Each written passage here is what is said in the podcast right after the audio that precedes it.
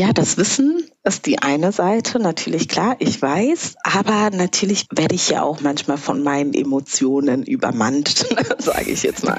es ist einfach nur wichtig, das auch als solches wahrzunehmen, ne? in dem Moment. Ne? Was ich jetzt seit der ganzen Ausbildung und seitdem ich auch selber quasi im Coaching viel, viel mehr auf die Emotionen eingehe, merke ich selber für mich, dass es für mich einfacher ist, wenn ich mich selbst offenbare. Ja, mhm. wenn ich bestimmte Emotionen habe und diese auch kommuniziere, merke ich, dass es mir viel, viel besser geht. Ne? Es ist nicht immer einfach, besonders wenn das jetzt Emotionen wie Angst oder Trauer, also wenn man natürlich sich offenbart und äh, dass man Angst hat oder so, ne?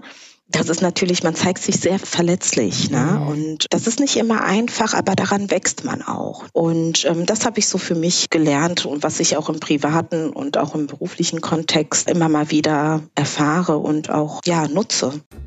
Willkommen bei Afrikaner, dem Podcast, der das Narrativ schwarzer Menschen im deutschsprachigen Raum verändert und Brücken baut. Ariane Isere kommt aus Ruanda, ist systemischer Coach, Change Managerin und Mimikresonanztrainerin mit jahrelanger Erfahrung im Bereich der Psychiatrie.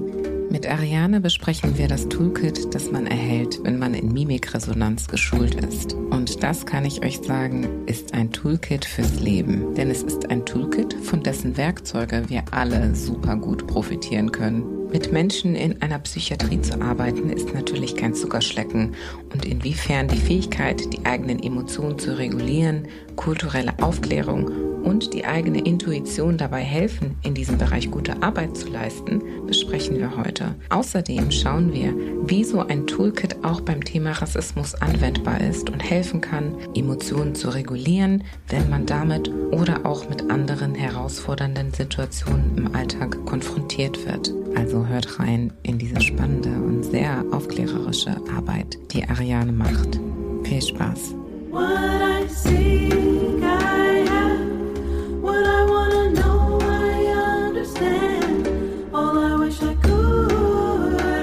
Herzlich willkommen, Ariane. Hallo, Julie. Schön, dass du endlich da bist und wir reden können. Wir haben es geschafft. Ja, sehr schön. Ich freue mich sehr. Ja, ich mich auch. Kannst du dich einmal vorstellen, bevor wir starten? Ja, sehr gerne. Mein Name ist Ariane Isere. Ich bin 88 in Ruanda geboren. Das ist ein Land in Ostafrika und bin froh, jetzt hier bei dir zu sein im Podcast. Und kannst noch kurz sagen, was du beruflich machst? Genau, ich arbeite aktuell in einer psychosomatischen Tagesklinik in Kreuzberg, bin aber noch selbstständig, mache Emotionscoaching und Mimikresonanz. Ja, super spannend. Also ich bin sehr, sehr gespannt darauf, in dieses Thema einzusteigen, Mimikresonanz und Emotionstraining. Aber bevor wir das machen, wie sonst auch, wollen wir natürlich einmal durch deine Lebensbiografie gehen. Wie ist das bei dir gewesen? Du hast gerade gesagt, du bist in Ruanda geboren und bist dann ja irgendwann hier in Deutschland gelandet. Wie ist das passiert? Ja, genau. Wie ich schon sagte, 1988 bin ich in Ruanda geboren. Meine Eltern kommen beide aus Ruanda.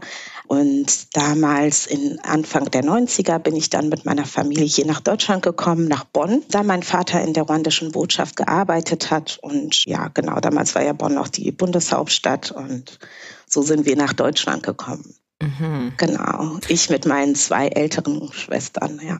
Okay, das heißt, geplant wäre dann ja ähnlich gewesen, dass ihr lange hier bleibt. Genau, genau. Hm. Mhm. Aber ihr seid ja lange hier geblieben.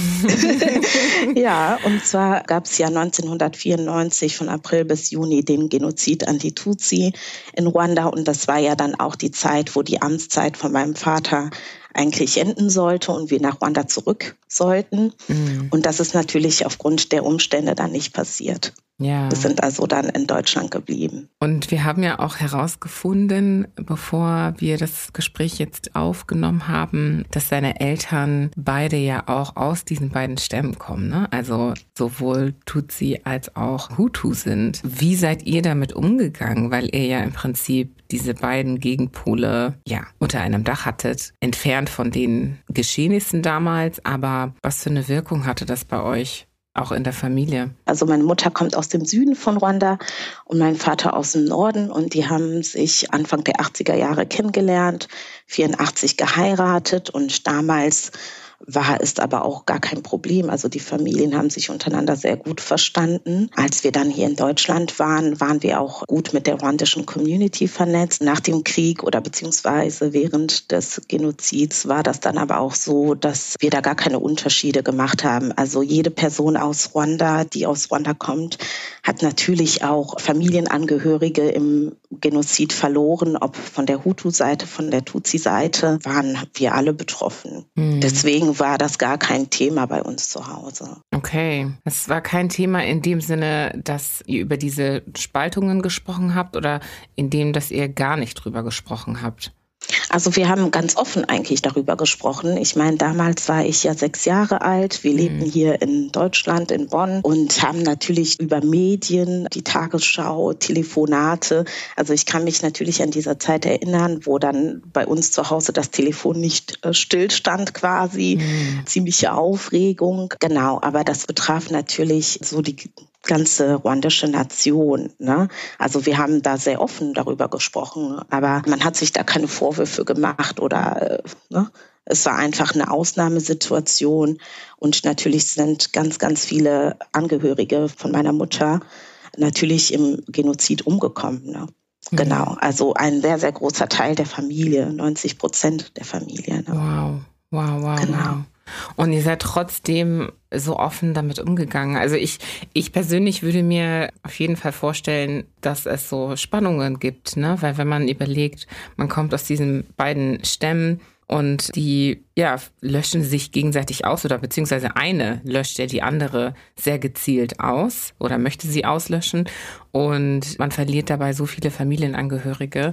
Und dann damit offen umzugehen und darüber zu sprechen, insofern, dass diese spaltenden Gefühle eben nicht weitergetragen werden in der eigenen Familie. Das ist halt schon auch sehr besonders. Ne? Ich frage mich auch für dich als Person, so wenn du jetzt darauf zurückblickst, du bist ja mhm. Teil von beiden, wie du damit umgehst und was für einen Stellenwert das für dich hat. Ich glaube, es ist ganz wichtig, dass meine Eltern da auch immer sehr offen damit umgegangen sind und auch einen sehr, sehr starken Zusammenhalt innerhalb der Familie herrschte so dass mhm. es für uns gar keinen Grund gab, irgendwie das anzuzweifeln oder sich zu der Ethnie irgendwie zugehörig zu fühlen. Ne? Wir wussten halt, wir sind beides ne?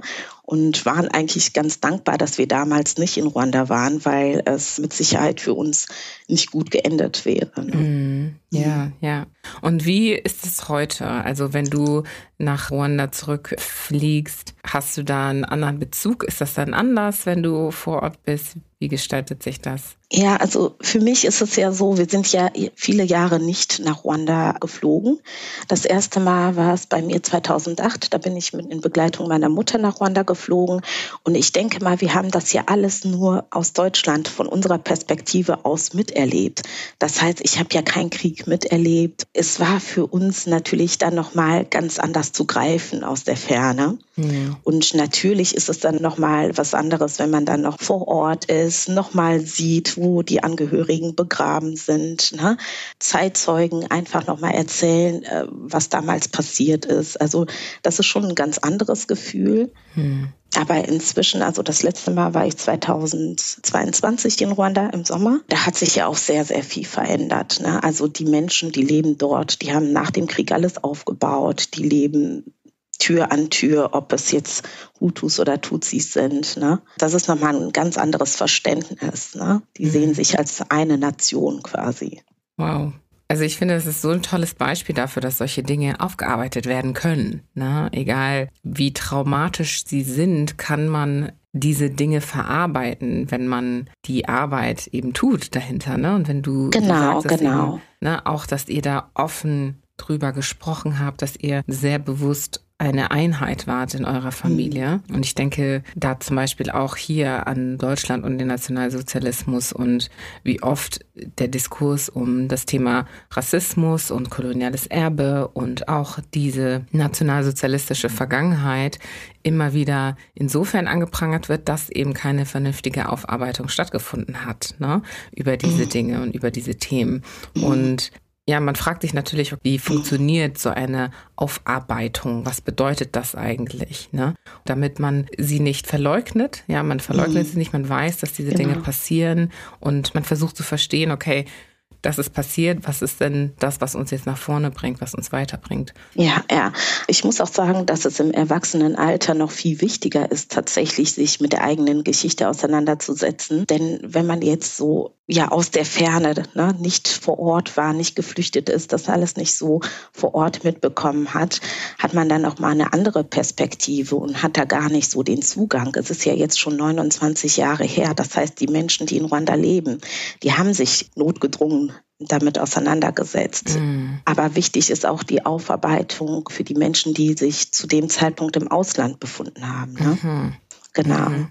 Was für einen Unterschied siehst du denn da auch zu anderen ruandischen Familien vielleicht, die hier in Deutschland sind, aus der Community, von der du gesprochen hast? Genau, also es ist ja natürlich so 29 Jahre in einem anderen Land. Du bist nicht vor Ort, du hast die Möglichkeiten nicht, um deine Angehörigen zu trauern, die ordentlich zu bestatten und so weiter und so fort. Ne? Mhm. Das macht natürlich was mit einem und vielleicht bleibt man auch sehr, sehr lange in diesem Trauerprozess und ist nicht ganz äh, orientiert es verlangsamt die Aufarbeitung, beziehungsweise es ist etwas fernab von der, von der Realität. Ja, genau. Wenn man weiter weg ist? wenn man weiter weg ist, mhm. genau. Und dann neigt man vielleicht auch dazu, mehr in diesem Ist-Zustand von 94 zu verharren, ohne dass man wirklich aktiv Aufarbeitung leistet und sich mit den Themen nochmal vor, auseinandersetzt. Ne? Also das heißt, diese Distanz ist zum einen hilfreich insofern, dass man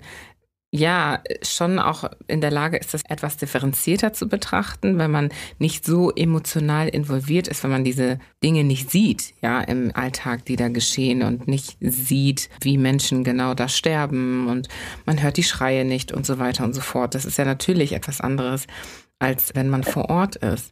Aber das bedeutet auf der anderen Seite auch, dass man nicht in der Lage ist, sich emotional damit auseinanderzusetzen oder man kann auch auswählen. Ja, das ist ja eine, eine Entscheidung, die man trifft. Ihr habt ja auch entschieden, euch damit auseinanderzusetzen. Das heißt, man kann auch entscheiden, weil man weiter weg ist, eben nicht darüber nachzudenken, wie sich die Dinge.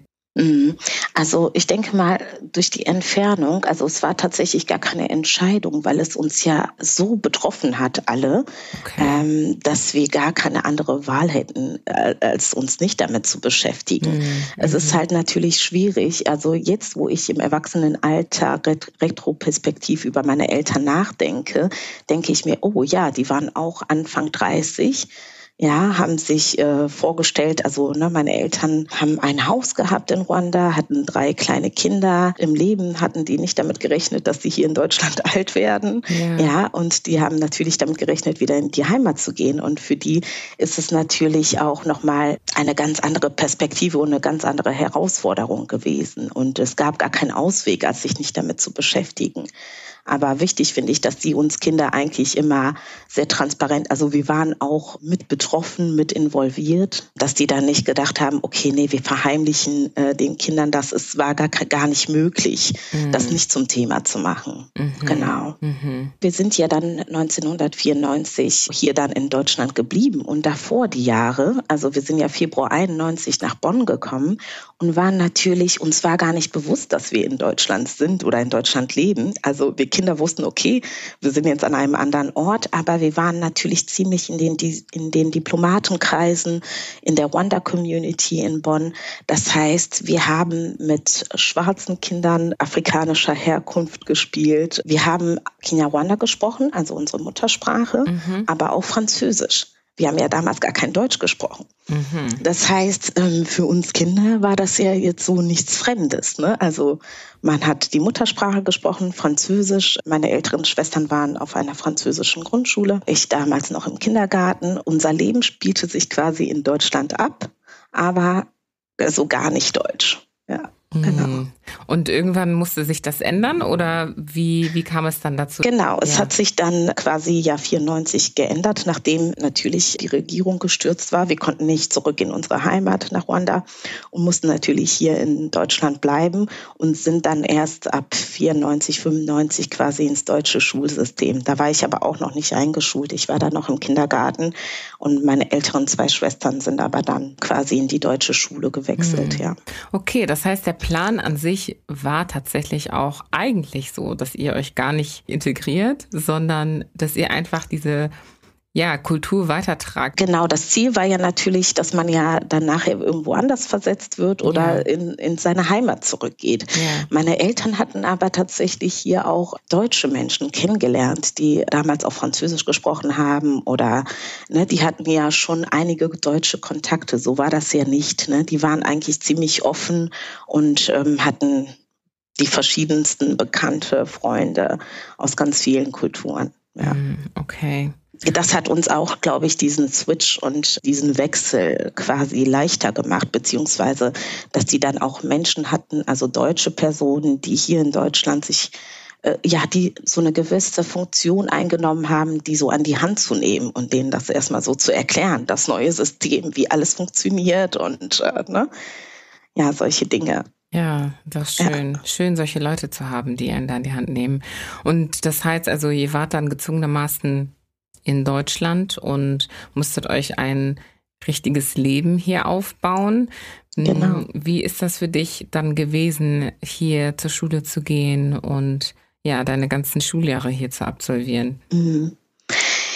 Ja, es war natürlich so, dadurch, dass ich ja zu Hause, also ich habe zwei ältere Schwestern und zwei jüngere Geschwister, also ich bin äh, tatsächlich das Sandwich-Kind, aber zählte eher zu den äh, Älteren als zu den Jüngeren. Mhm. Und meine Eltern waren eigentlich immer bemüht um Integration, ne? aber auch nicht um zu vergessen, wo man herkommt. Also denen war es ganz, ganz wichtig, dass wir auch unsere Muttersprache sprechen, Kinyarwanda. Mhm. Und da bin ich heute sehr froh darüber, dass sie da so hartnäckig geblieben sind. Denn mhm. natürlich, als ich jetzt auch die letzten Male in Ruanda war, konnte ich fließend meine Muttersprache sprechen, was auch Schön. sehr, sehr wichtig ist. Ja. Ne? Genau. Aber es war dann natürlich auch so, dass wir hier auf gerade so, wenn man äh, das Schulsystem hier, das ist ja nochmal ein ganz anderes Schulsystem als in Ruanda oder auf Französisch, sage ich jetzt mal so.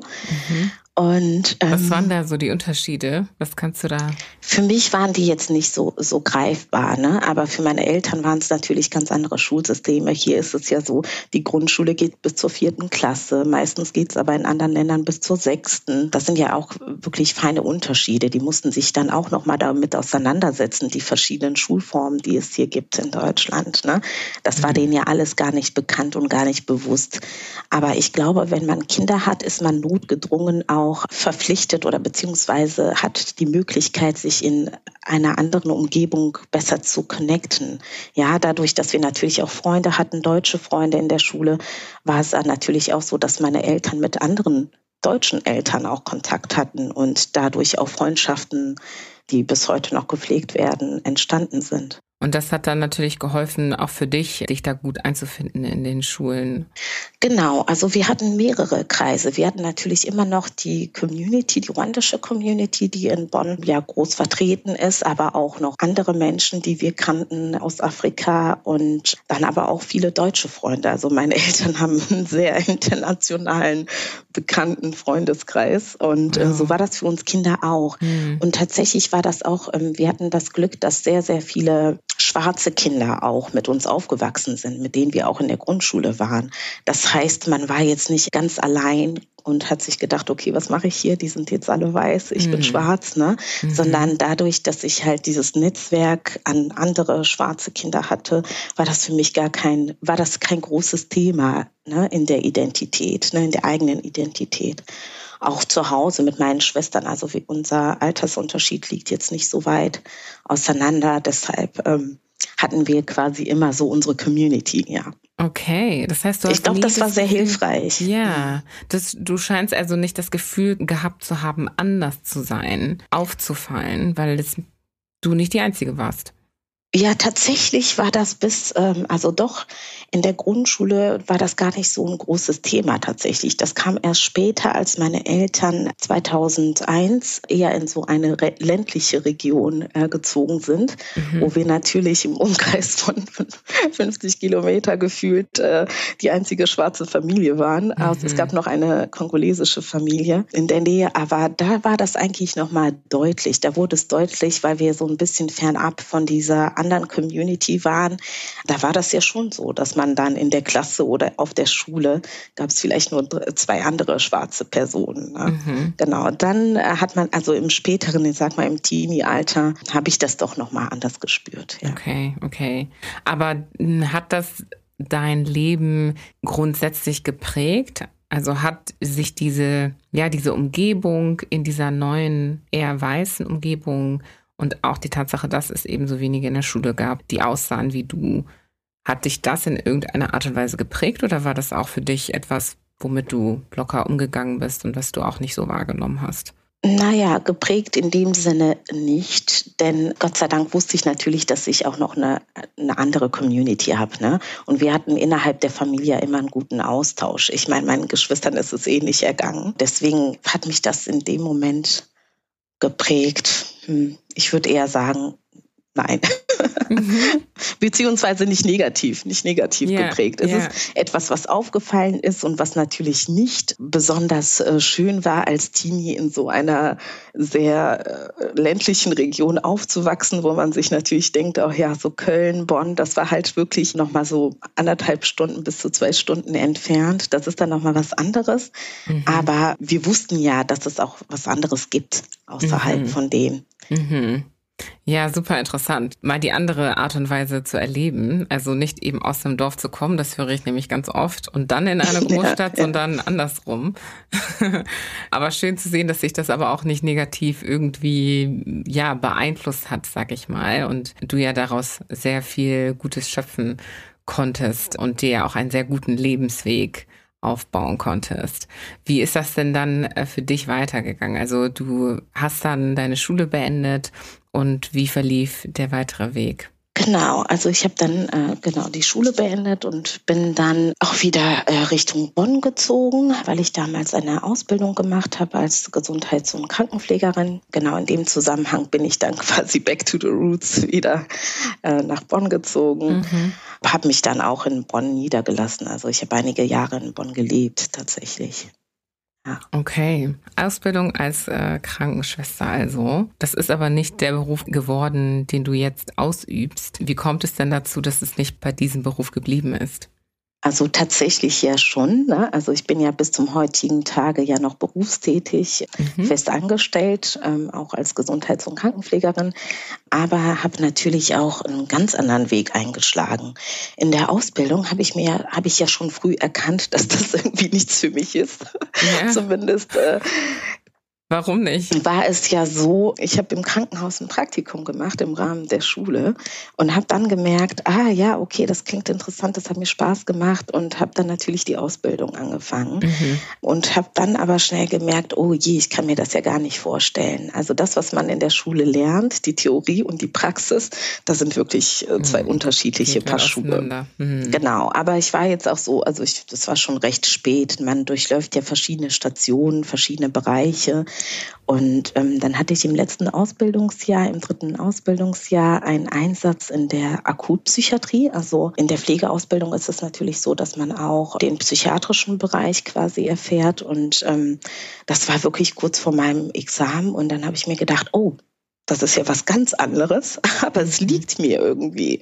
Genau. Und da hatte ich eigentlich die Entscheidung getroffen, dass ich dann auch äh, nach der Ausbildung dort angefangen habe in der Psychiatrie. Genau. Und was genau lag dir in Zusammenhang mit der Psychiatrie? Also ich glaube tatsächlich, also Viele können ja mit diesem Bereich gar nichts anfangen. Wenn man gerade so in der Ausbildung, man ist ja wirklich äh, so in somatischen Krankenhäusern unterwegs, auf der Chirurgie, auf der Inneren, wo man wirklich sehr praktisch arbeiten muss. Also man muss irgendwelche Verbände machen und so weiter und so fort.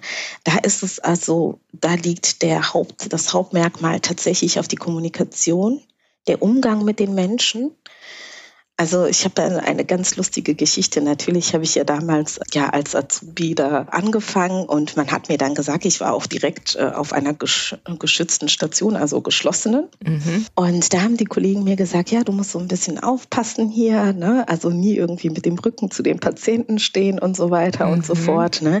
Und dann war ich natürlich sehr bemüht, äh, weil ich auch, man kennt diesen Bereich nicht, man ist etwas ängstlich, man hat ja natürlich irgendwelche Filme gesehen.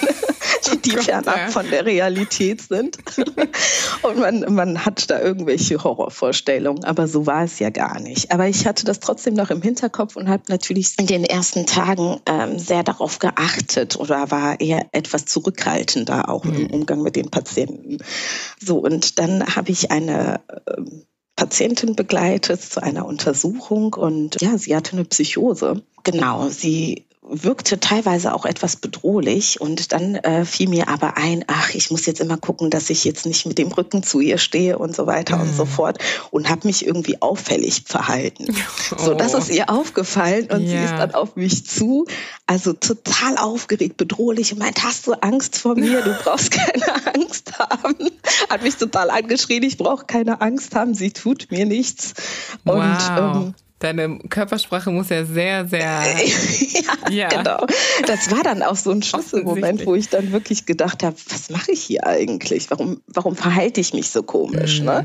Mhm. Ne? Also da habe ich gesagt, okay, alles klar. Ne? Und sie hat, sie hat mir natürlich auch nichts getan, aber es, es kam natürlich sehr bedrohlich rüber. Und dann habe ich gedacht, okay, vielleicht ähm, brauche ich gar nicht so ängstlich sein oder mich so komisch zu verhalten. Mhm. Genau. Also und das war, ja, total. Dann habe ich auch gedacht, okay, was, was wünschen sich eigentlich Menschen? Oder was ist so das Bedürfnis, was Menschen haben? Die möchten gesehen werden, respektvoller Umgang, mhm. auch in solchen Ausnahmesituationen. Ne? Und ähm, als ich das so für mich verinnerlicht hatte, hatte ich dann eigentlich auch keine ja, Berührungsängste mit diesem Fachbereich. Genau. Mhm. Und habe mir dann nach äh, den acht Wochen Praktikum dort habe ich mir dann gedacht, oh, ich könnte mir das tatsächlich vorstellen. Ich fand es ja schon immer spannend. Es war immer ein Bereich, den ich sehr spannend fand. Ja. Mhm. Und was genau fandst du daran spannend? Also du hast gerade erzählt, es ist sehr viel kommunikativer und am Ende des Tages wollen die Menschen natürlich auch das, was alle anderen wollen. Ne? Diese mhm. urmenschlichen Bedürfnisse wollen auch Menschen, die in einer Psychiatrie sind. Und was genau war das für dich, wo du sagtest, okay, das gefällt mir hier richtig und ich merke, dass ich einen, einen guten Nutzen beitragen kann? Es war tatsächlich auch der Umgang. Also damals hatte ich auch ein Team beziehungsweise die Kollegen, die waren irgendwie sehr, sehr menschlich. Ne? Ich hatte ja ein mhm. ganz anderes Bild und dachte eher so an irgendwelchen Horrorvorstellungen, wie es da zu sich geht. Aber dem war ja nicht so. Ich fand diesen Prozess auch spannend, wie Menschen aus einer Krise kommen können. Ja, mhm. also das war ja dann, das war eine geschützte Station. Das ist wirklich so was ziemlich Akutes.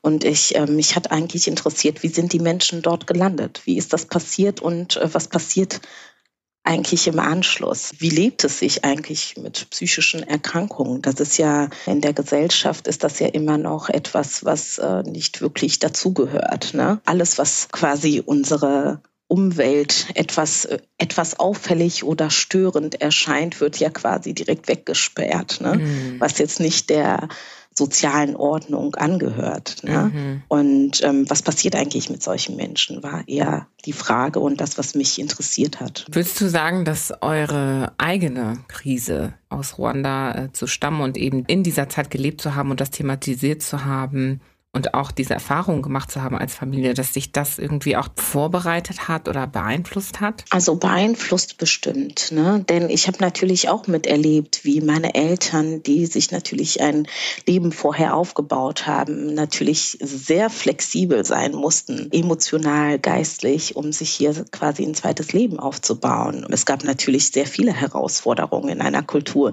die einem nicht geläufig ist. Natürlich hat mich das auch geprägt, dass ich der Meinung war, oh ja, das ist möglich. Ne? Mhm. Ich hatte dann quasi ein Positivbeispiel, wie sowas auszusehen hat oder mhm. wie sowas aussehen kann. Ja, dein kultureller Hintergrund ist da ja auch nochmal interessant, weil Du hast gerade von der deutschen äh, Kultur gesprochen und wie mit Dingen, die von der Norm abweichen, wie mit denen umgegangen wird. Hast du denn auch was kulturelle Hintergründe und kulturelle Unterschiede in Sachen Psychiatrie und psychische Probleme und Andersartigkeit oder Abweichungen von der Norm zu tun gehabt? Also Beispiel Menschen mit anderen kulturellen Hintergründen. Was sind da so deine Erfahrungen? Mm, es waren die verschiedensten Personen dort. Ne? Also von 18 bis offenes Ende nach oben waren mhm. ja alle möglichen Leute dort, auch mit einem kulturellen Hintergrund, ganz viele sogar. Und da habe ich auch schon gemerkt, dass es das Verständnis psychischer Erkrankungen ja auch ganz verschieden ist. Ne?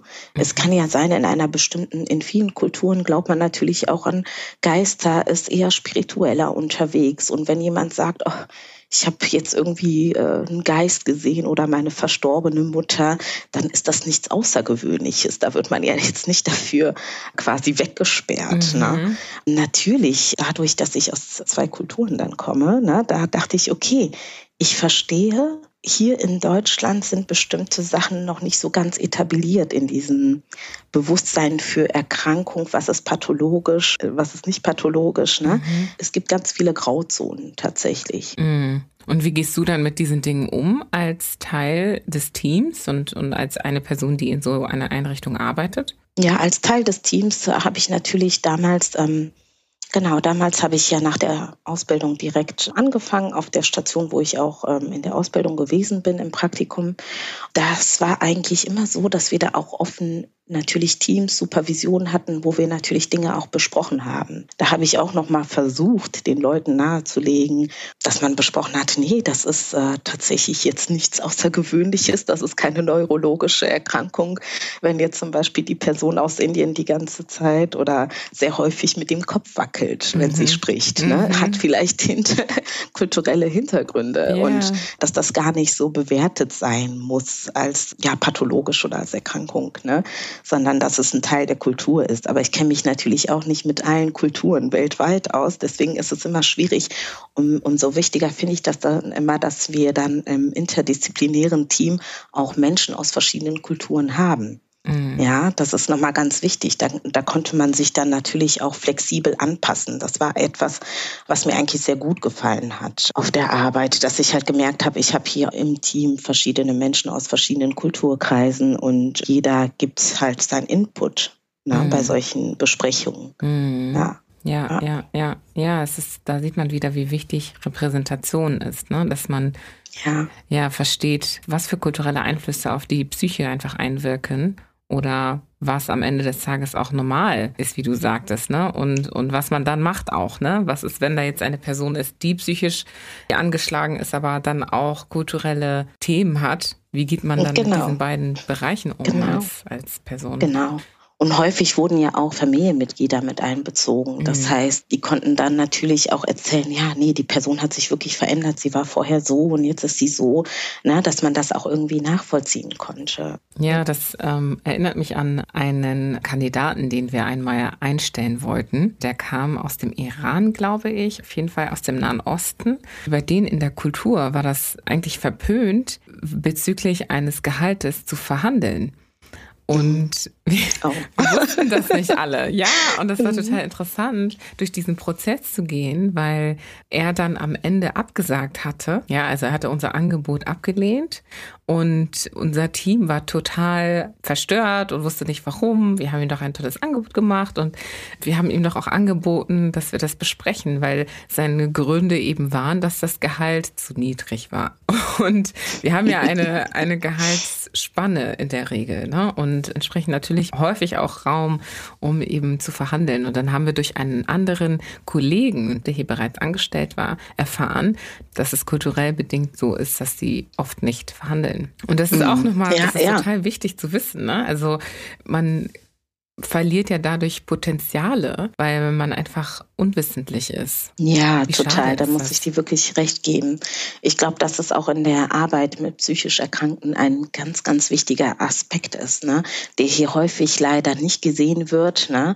Oder die Wichtigkeit nicht so da ist. Ne? Mhm. Ja, und gerade in der Medizin ist es ja auch noch mal ein bisschen gefährlicher, ne, als jetzt bei einer Bewerbung, weil wenn jetzt mhm. jemand irgendwie falsch diagnostiziert wird und ihm irgendwelche Medikamente verabreicht werden, die er oder sie nicht bekommen sollte, das kann ja auch noch mal auf in eine ganz andere Richtung gehen, ne? Ja, das stimmt, das stimmt, ja. Und wie hast du dann von diesem Punkt entschieden, dass dich das ganze Thema Emotionen und Emotionsregulierung mhm. interessiert? Also ja, genau. Also an dem Punkt war ich ja tatsächlich noch nicht. Ich fand es zwar interessant, es war auch Teil meiner Arbeit, mhm. aber da war ich noch gar nicht. Ich war ja gerade so frisch nach der Ausbildung, habe zwei Jahre dann auf dieser Station gearbeitet und habe mir dann so da selber gedacht, hm, okay, jetzt kenne ich ja so ein bisschen die Abläufe hier, habe ein besseres Verständnis für Krankheitsbilder und so weiter und so fort und habe dann beschlossen, sozialen Gesundheitsmanagement zu studieren. Mhm. Genau, dann habe ich das Studium angefangen.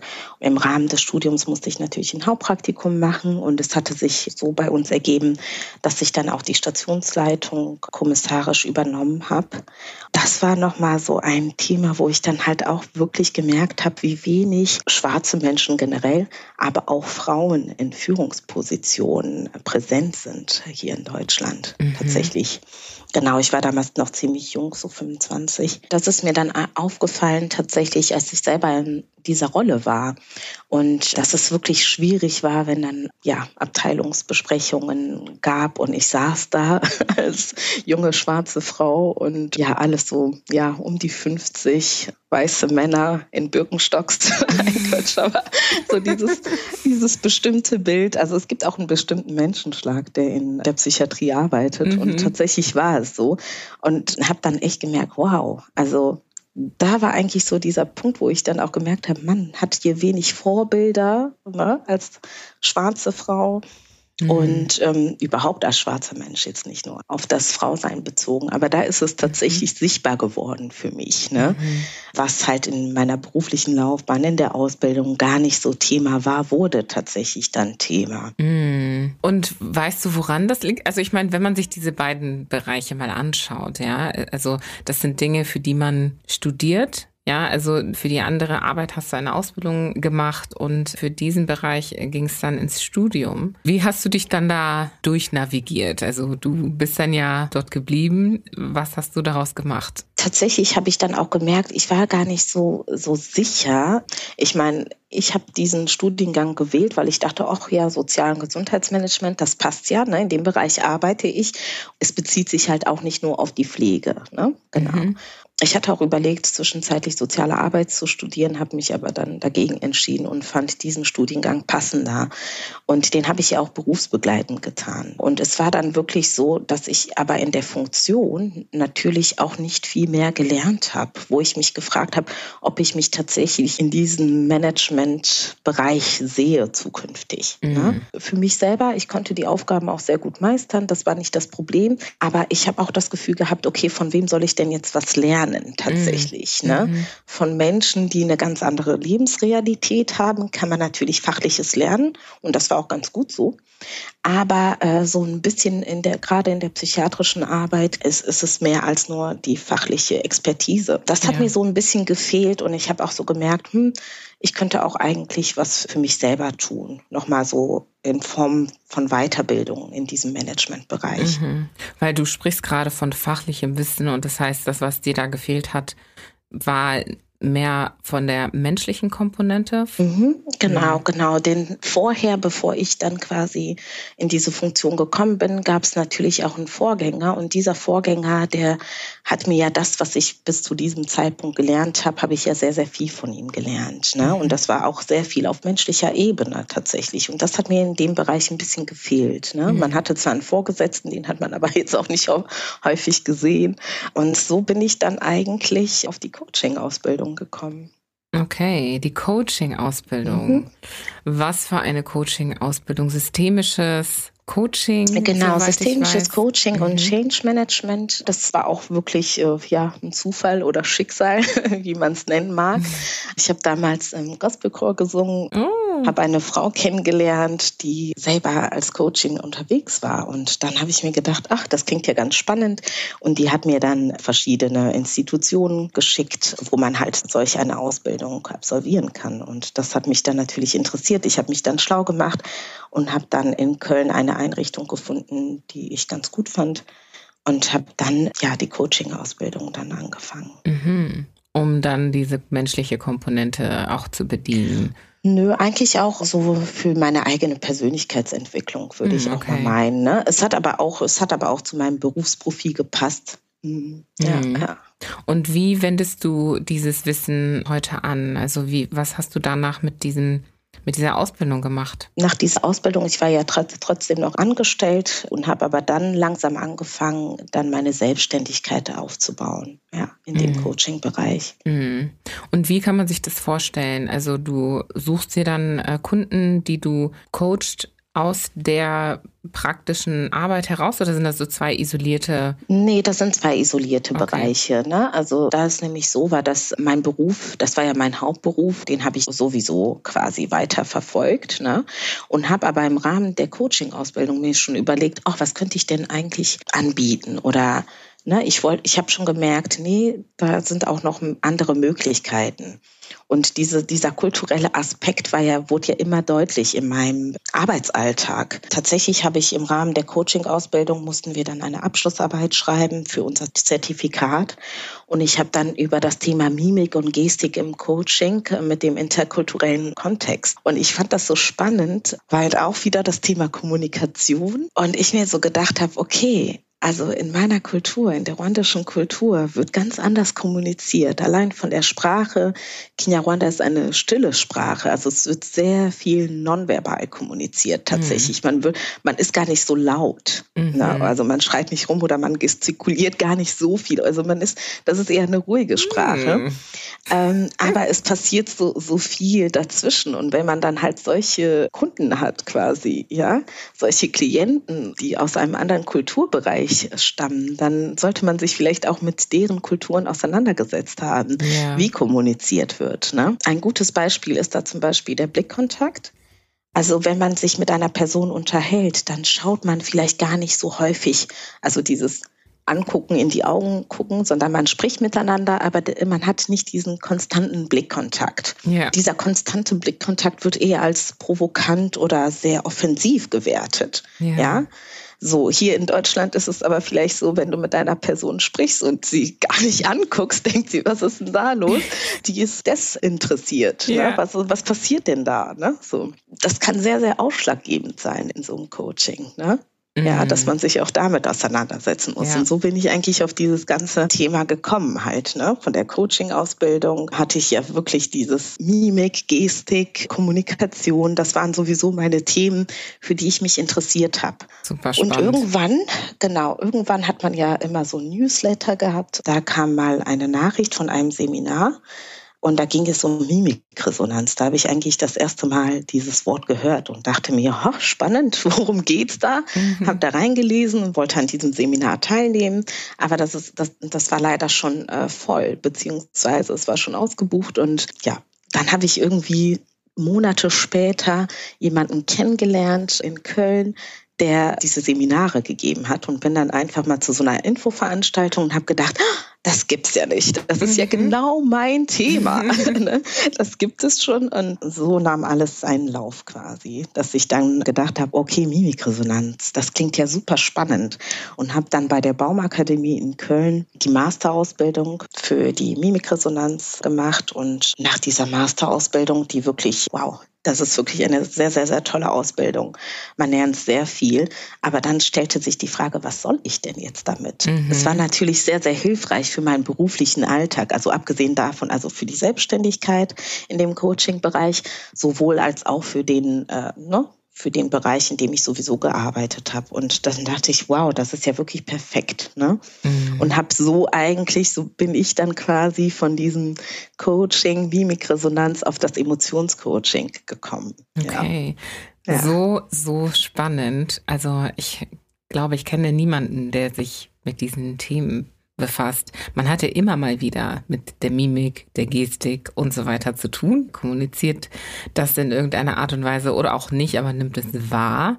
Aber das dann auch wirklich zur Profession zu machen und wirklich zu studieren, wie Menschen nonverbal kommunizieren, ist ja auch echt super spannend. Ich finde das auch so, so faszinierend. Deswegen mag ich auch immer sehr gerne, Menschen vor Ort zu haben, mit denen ich Podcast aufnehmen kann. Weil, ja, das glaube ich ne, dir gerne. Kann, man kann dann einfach so auf eine ganz andere Art und Weise kommunizieren, ne? weil man diese Dinge so mhm. ganz anders wahrnimmt. Und ich habe da schon die ein oder andere Überraschung auch gehabt, in so einem tiefgründigen Gespräch jemanden ins Gesicht zu schauen und zu sehen, was passiert da mhm. gerade. Ne? Was ja, für ja, kleine ja. oder auch große Veränderungen sieht man einem an am Körper Körper und im Gesicht. Und da würde mich interessieren, wie ist das denn für jemanden, der das professionell studiert und versucht zu verstehen und untersucht? Was genau lernst du da? Ja, tatsächlich, wenn ich ja von Mimikresonanz anfange, kommt dann direkt bei den Leuten, oh mein Gott, du kannst ja meine Gedanken lesen oder so. So ist das nicht. Also ich laufe nicht durch die Weltgeschichte rum und äh, schaue mir die ganze Zeit Leute an und denke mir meinen Teil. Also so ist es nicht tatsächlich.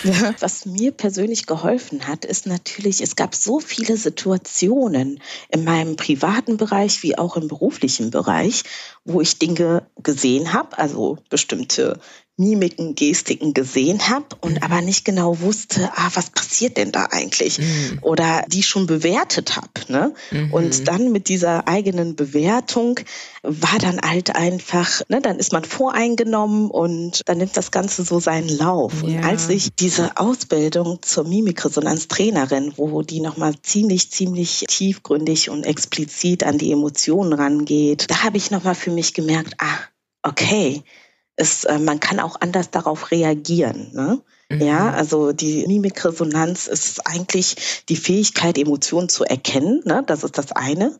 Aber auch, wie reagiere ich auf, auf das, was ich erkannt habe? Ne? Mhm. Ja, also in Resonanz zu gehen, in die Kommunikation zu gehen. Das war eigentlich so, das ist so, so der Schlüssel des Ganzen. Mhm. Ja. Also Und, zu verstehen, zum einen, dass man etwas sieht und mhm. dann auf der anderen Seite selber zu entscheiden, wie man mit dem Gesehenen umgeht. Ja? Genau, und okay. das, was man sieht, da fängt es ja schon an. Meistens ist es ja so, dass wir sehr viel in der Interpretation sind. Ja. Ne? Also ich sehe dich und denke mir, oh wow, die Julie, die hat ja einen schönen rosanen Pullover an. Ja, aber tatsächlich, wer sagt denn, dass dein Pullover schön ist? Ne?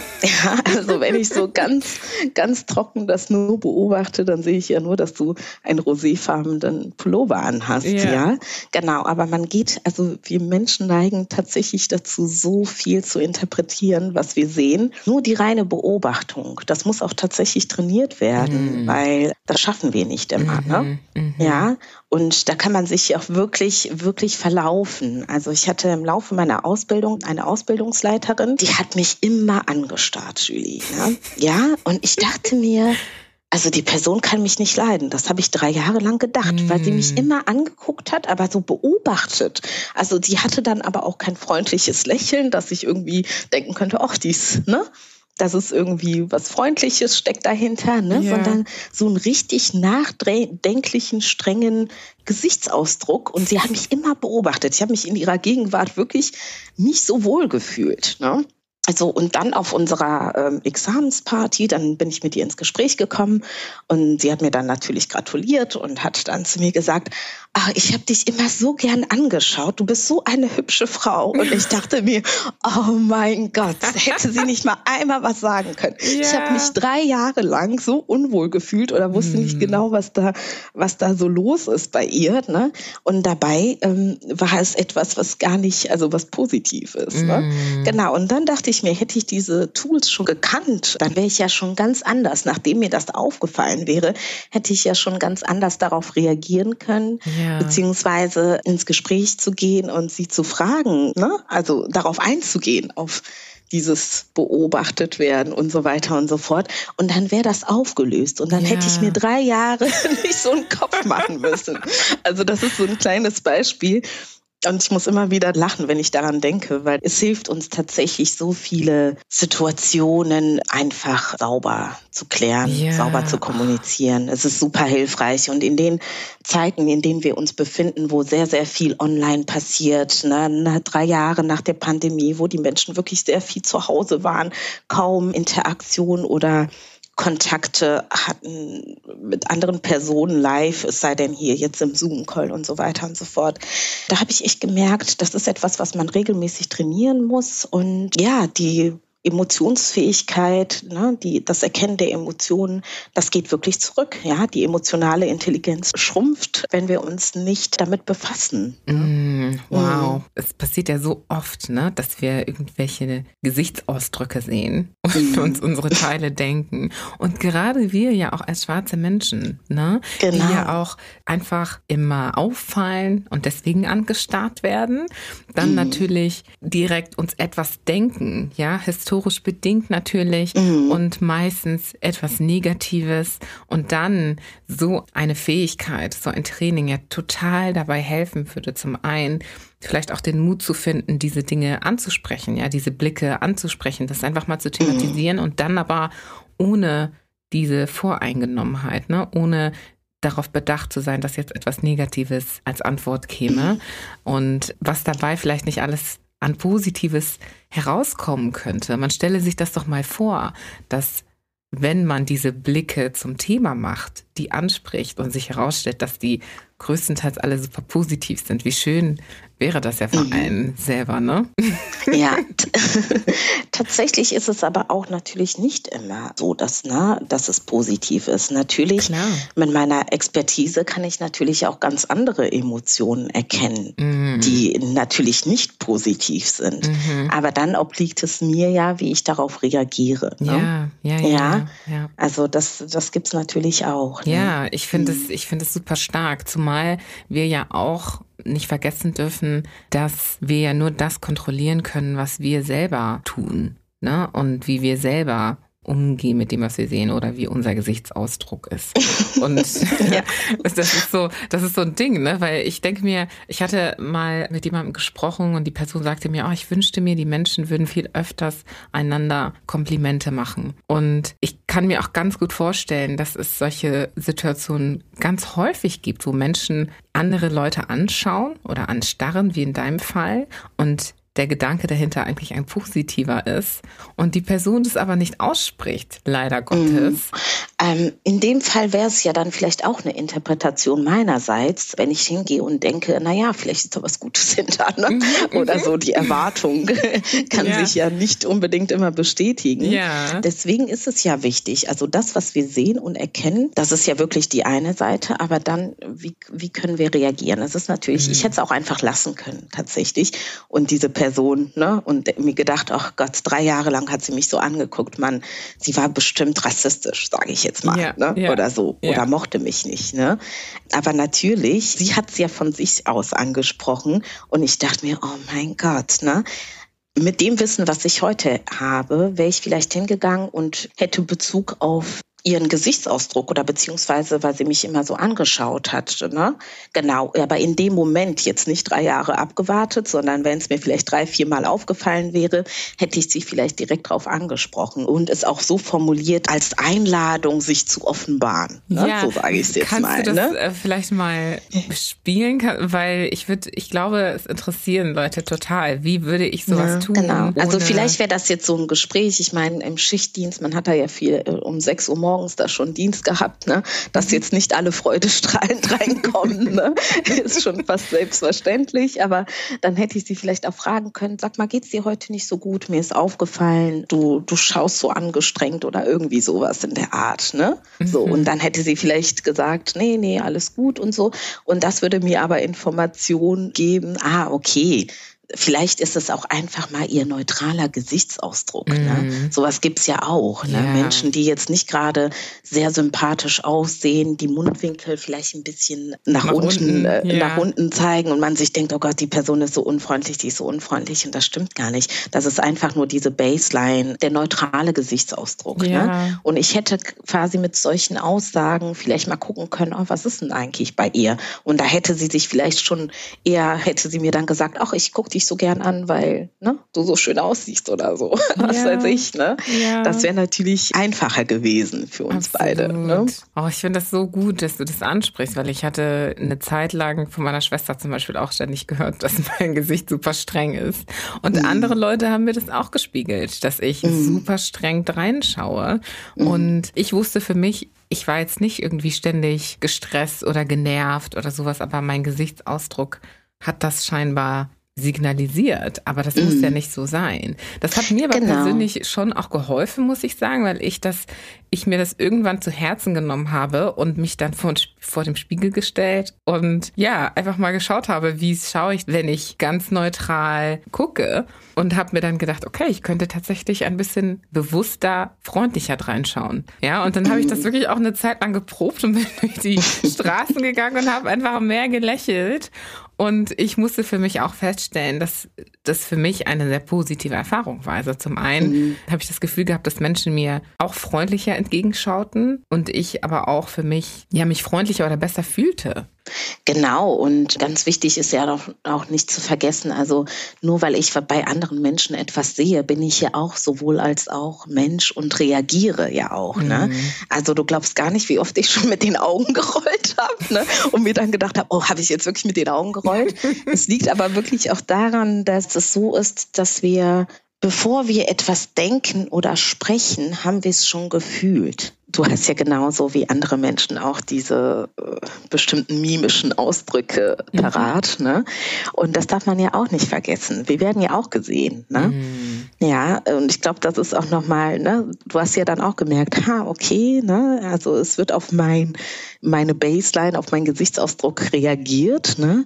Ich kann das auch nochmal umframen und gucken, ne? wenn ich jetzt mehr lächle und einen ganz anderen Gesichtsausdruck zeige, ne?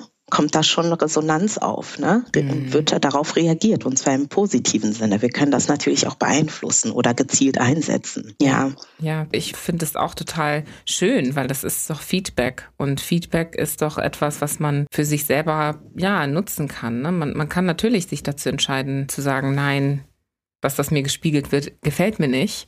Oder mhm. man kann halt sagen, okay, was lerne ich jetzt daraus? Ne? Genau, und äh, tatsächlich ist es ja auch so, wie Menschen, bevor wir etwas sagen oder denken, haben wir es ja schon emotional, also ne, kommt es schon über die Mimik raus. Mhm. Das heißt, du kannst davon ausgehen, wenn du bestimmte mimische Signale gut beobachten kannst, dass du auch darauf reagieren kannst. Es kann natürlich sein, dass in einem Verkaufsgespräch ne, der Kunde die ganze Zeit so ein bisschen die Nase rümpft oder irgendwelche Signale mimisch zeigt, die vielleicht als Einwände gelten, ja. Und du merkst das gar nicht, bis die ganze Zeit äh, versuchst du da deine Dinge zu verkaufen und, und, und. Ne? Das kann so wichtig sein, dass man die dann auch bemerkt und darauf eingeht. Ne? Dann würde er denken, oh wow, die ist sehr aufmerksam. Ja, toll, ne? Hier kaufe mhm. ich was. Mhm, ne? mhm.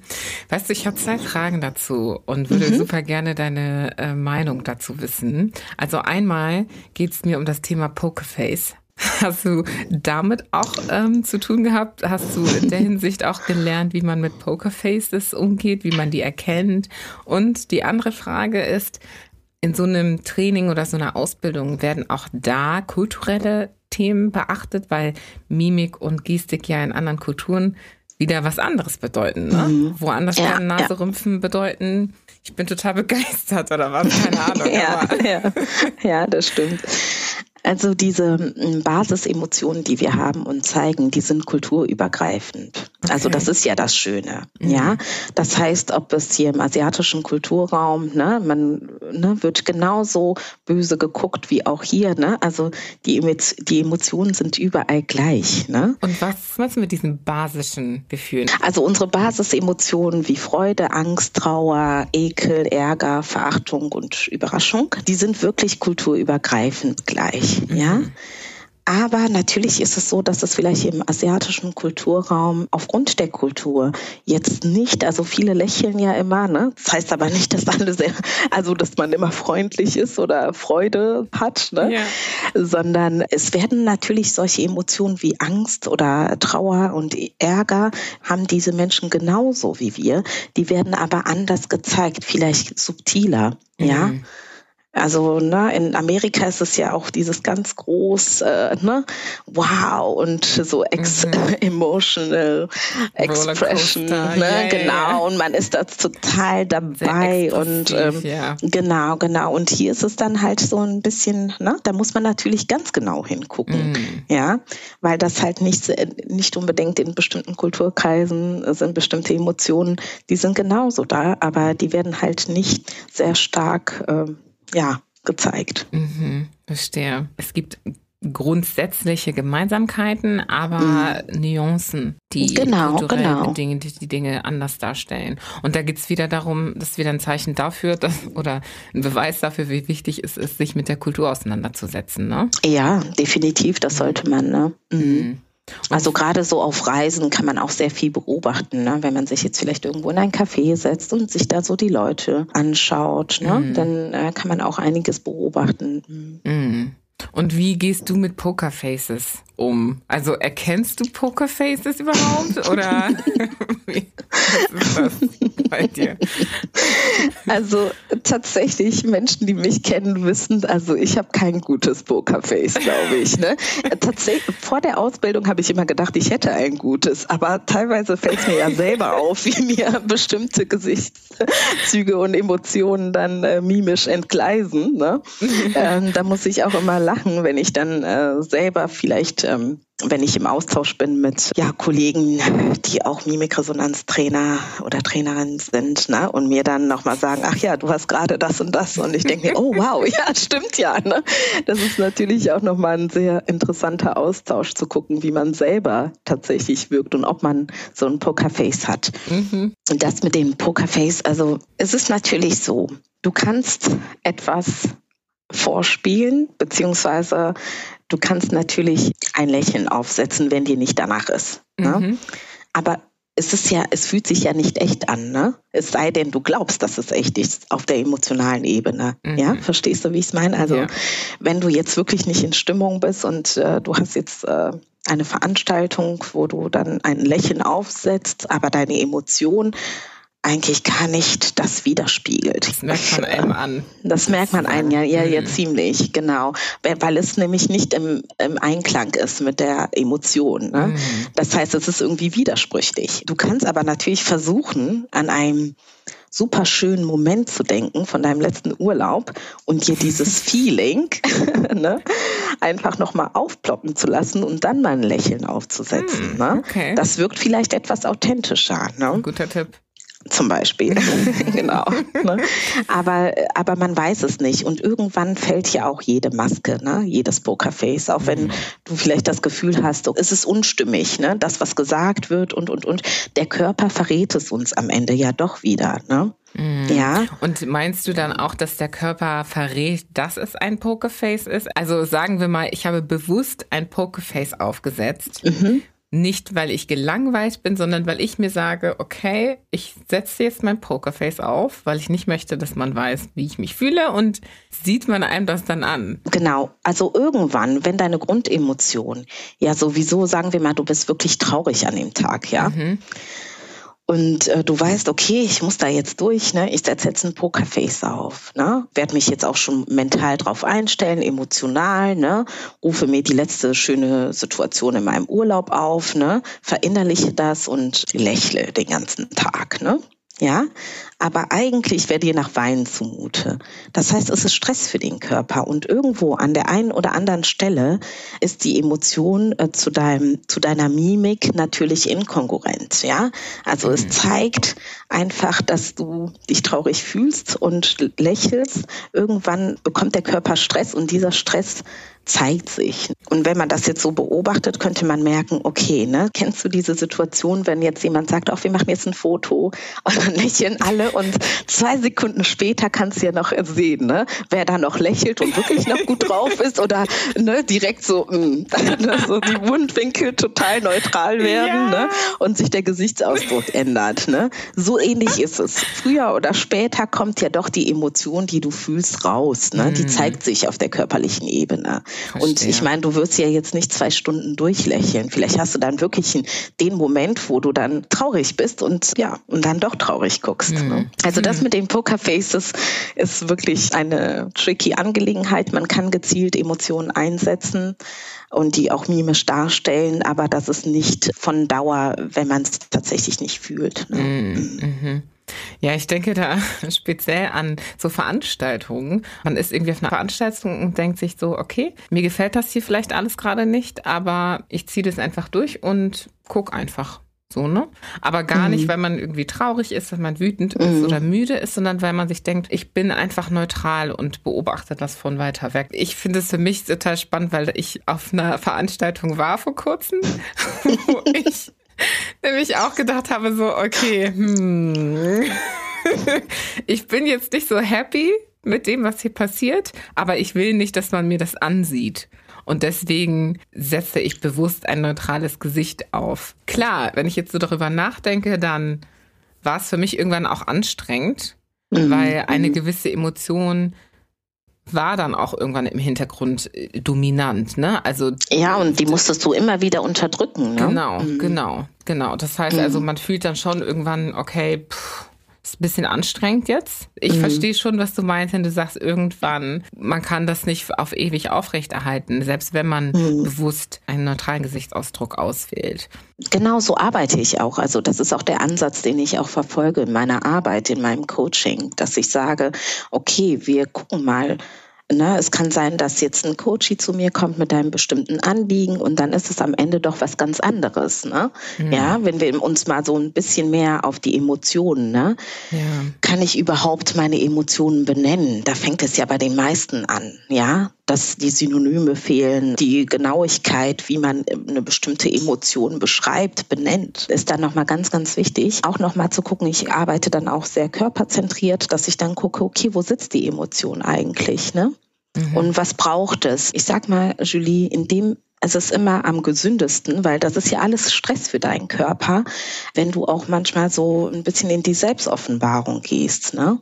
Mhm. Ja, und einfach auch mitteilen kannst, was du, was du fühlst. Ich glaube, wenn eine Möglichkeit da gewesen wäre, um in der Situation dich zu offenbaren, also deine richtigen Gefühle zu offenbaren und zu sagen, oh, hey, okay, ne?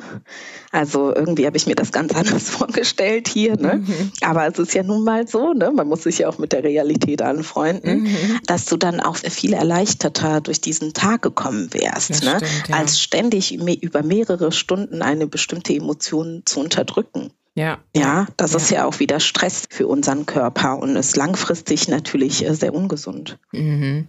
Was hast du denn sonst noch so an Learnings mitgenommen von deiner Ausbildung und ja, deinem Wissen, deinem heutigen Wissensstand, weil ich würde behaupten, dass du ein Wissen hast, das viele Menschen auch fühlen, mit dem sie häufig täglich zu tun haben, aber nicht unbedingt einordnen können, nicht unbedingt benennen können, wie du gerade sagtest, und schon gar nicht damit arbeiten können im beruflichen mhm. Kontext. Was hat das denn mit dir gemacht jetzt? Also zum einen auch als Teil der Gesellschaft. Du bist ja immer noch auch ein Mensch, du bist ja nicht jeden Tag beruflich unterwegs. Das ist ja etwas sehr Menschliches und etwas, was tagtäglich passiert, womit du dann ja auch in gewisser Art und Weise konfrontiert wirst.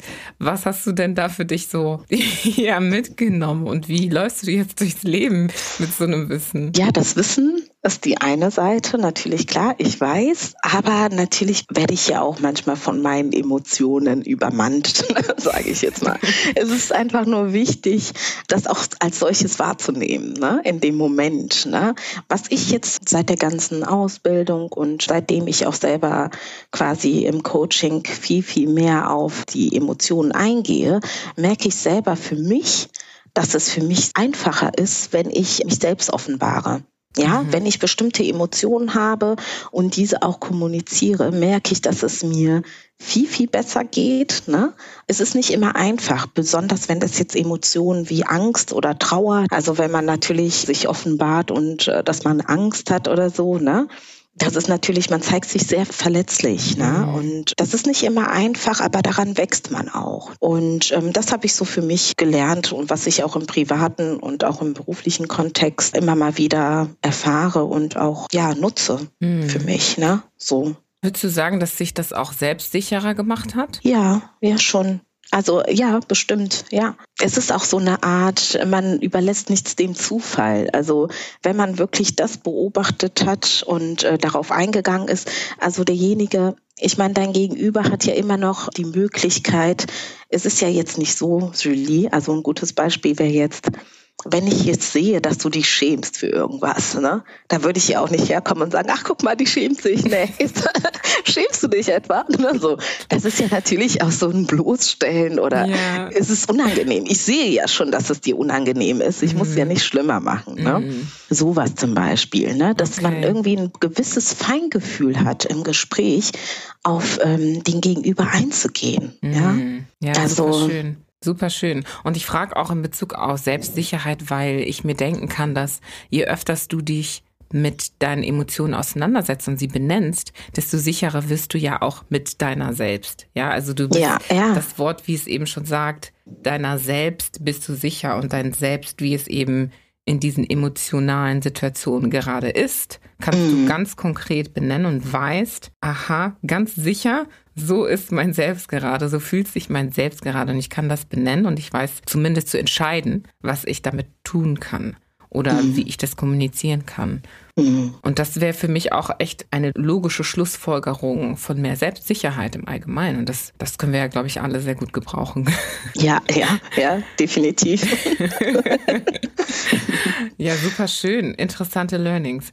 Wenn wir uns jetzt das Thema Schwarzsein anschauen, wir haben das ja vorhin ganz kurz angeteasert, aber ich glaube, es ist nochmal in dieser ganzen Situation mit Alltagsrassismus, strukturellen Rassismus super, super wichtig in Verbindung zu bringen. Es geht ja bei Alltagsrassismus oder Rassismus im Allgemeinen primär um Emotionen, die mhm. dabei entfacht werden, genutzt werden.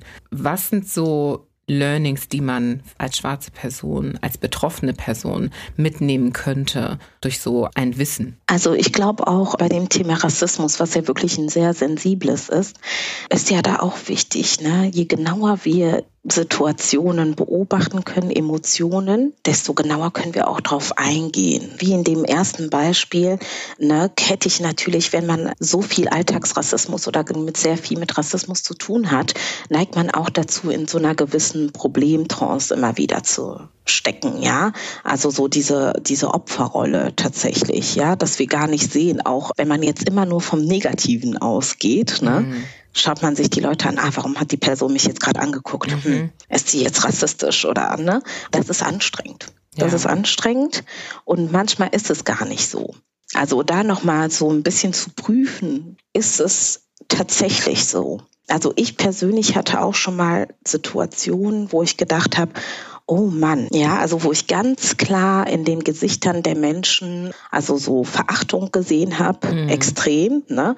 Und ich auch ziemlich sicher war, dass diese Verachtung mir galt, ne? Mhm. In bestimmten Situationen. Ne? Man kann natürlich gucken, wie man dann damit umgeht, ne? ob man das wirklich verbalisieren möchte und es eventuell zu einer Eskalation kommen kann. Ne? Man kann aber auch gucken, also ich sag mal selber, bei so ähm, Emotionen wie Verachtung, ne, die dazu dienen, sich abzugrenzen oder Ekel, ne, die dazu dienen, sich abzugrenzen von einer bestimmten Sache oder einer bestimmten Person, ist es natürlich zu gucken, was macht es mit mir? Ne? Mhm was sind bei mir die Emotionen? Ja, das macht mich traurig, ne? Es macht mich wütend, ne? Wie gehe ich damit um? Ja, wie kann ich irgendwie mich selber schützen durch eine bestimmte e-, andere Emotion, ne? Oder ne, wie kann ich die Trauer oder, oder die Wut zum Ausdruck bringen? Aber wie kann ich auch so meinen Selbstwert schützen? Das greift ja deine Person an, also dein Selbstwert, ne? Und da finde ich im Thema Rassismus und ähm, da habe ich mich wirklich auch nochmal tiefer in die Thematik eingelesen und bin auch zu dem Entschluss gekommen, dass die Emotion Stolz zum, zum Beispiel, die uns helfen kann, unseren Selbstwert zu erhalten ne, oder herzustellen, ganz wichtig ist. Ja. Mhm. Also in den Situationen, wo mir das passiert ist, da habe ich mir auch gedacht, ja, das obliegt ja den Leuten, wie die auf mich reagieren, wenn die mit Verachtung oder Ekel auf mich reagieren. Ne? Okay, ich habe es gesehen, aber was mache ich denn damit? Ne? Mhm. In den Momenten, Julie, in den Momenten habe ich wirklich gedacht, okay, ich zeige mich erst recht, weißt du? Mhm. ja, also mhm. ich zeige mich erst recht oder ich offenbare mich, dass ich das auch bemerkt habe. Ne? Also mhm. weil das ist natürlich auch etwas, damit rechnen die vielleicht gar nicht mhm. oder ist es vielleicht gar nicht beabsichtigt, dass ich das sehe, aber ich habe es gesehen und darauf reagiere ich dann auch. Ne?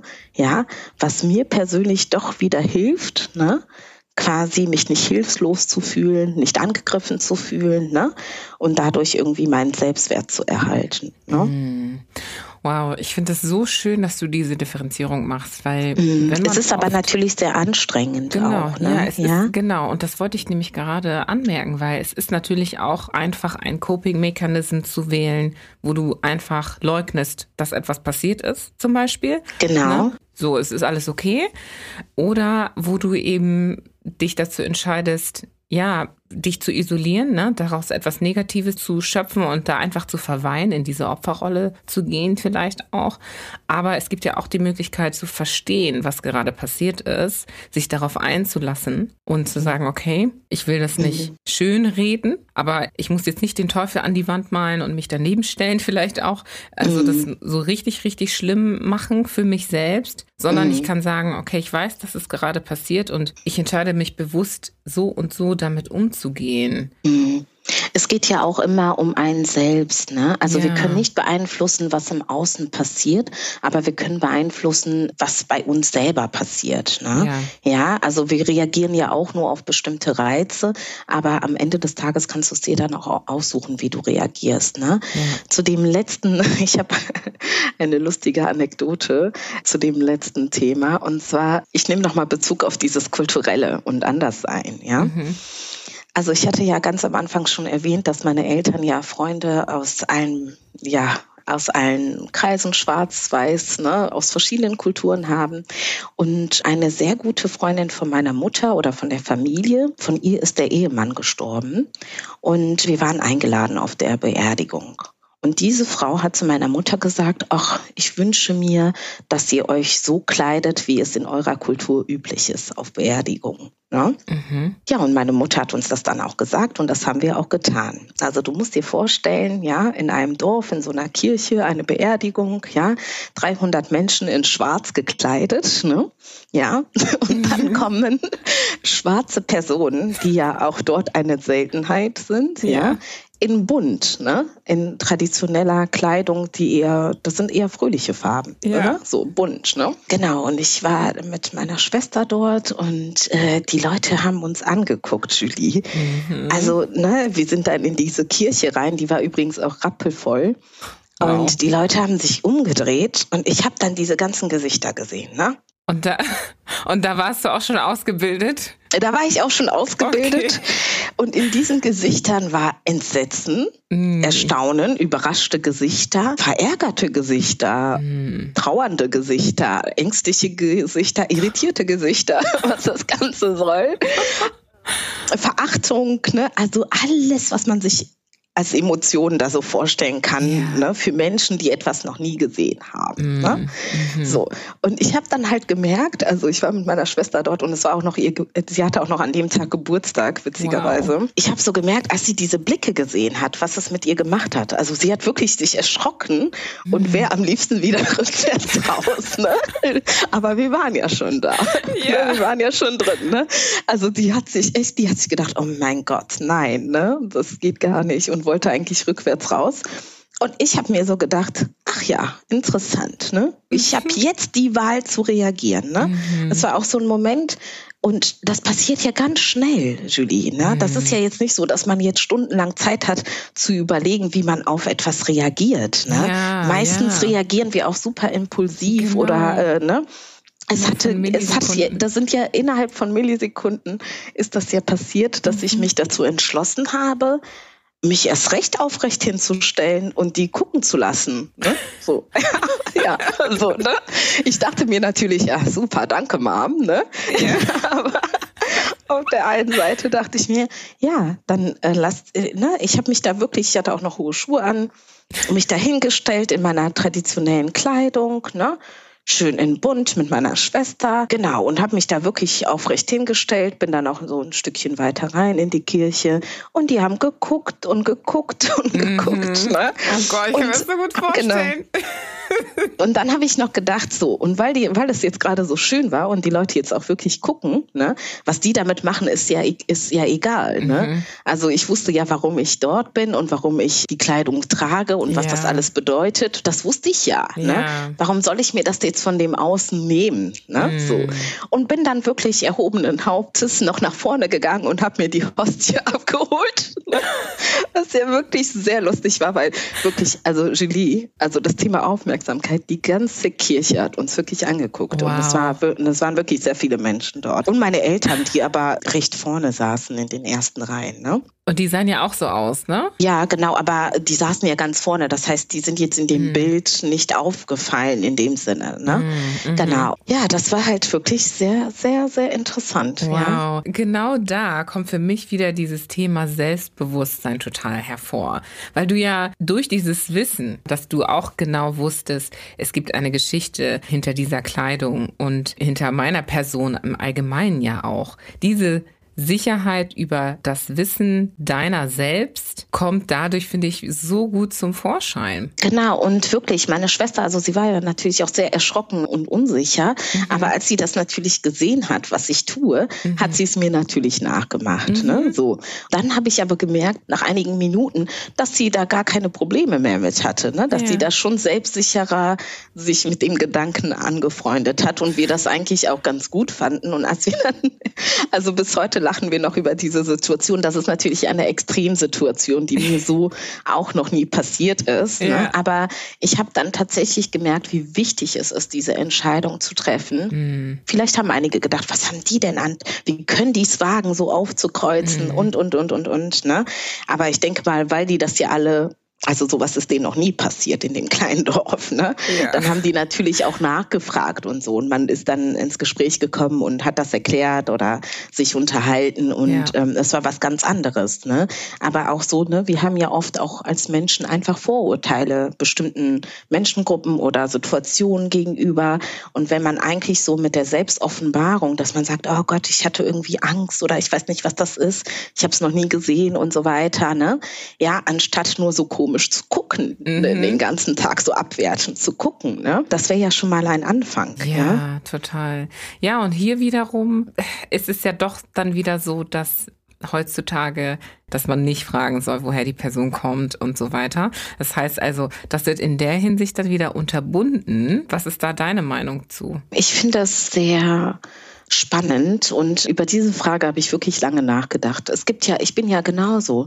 Also wenn ich andere Personen sehe aus einem anderen Kulturkreis und mir denke, ah, wo kommt die Person her, dann yeah. muss ich mich manchmal auch zurückhalten und denke ja selber, ne, was es mit mir macht, wenn mir jemand diese Frage stellt. Mhm. Ne? Und ich muss sagen, also ich bin, es ist unterschiedlich. Ne? Also es kommt auf den Kontext an, mhm. Julie. Tatsächlich kommt es auf den Kontext an, ja. Was genau. für ein Kontext meinst du genau? In dem wir uns dann bewegen, warum diese Frage aufploppt. Ne? Okay. Also wenn es jetzt eine Veranstaltung ist, wo man netzwerkt und sich kennenlernt und mir jemand diese Frage stellt, ne?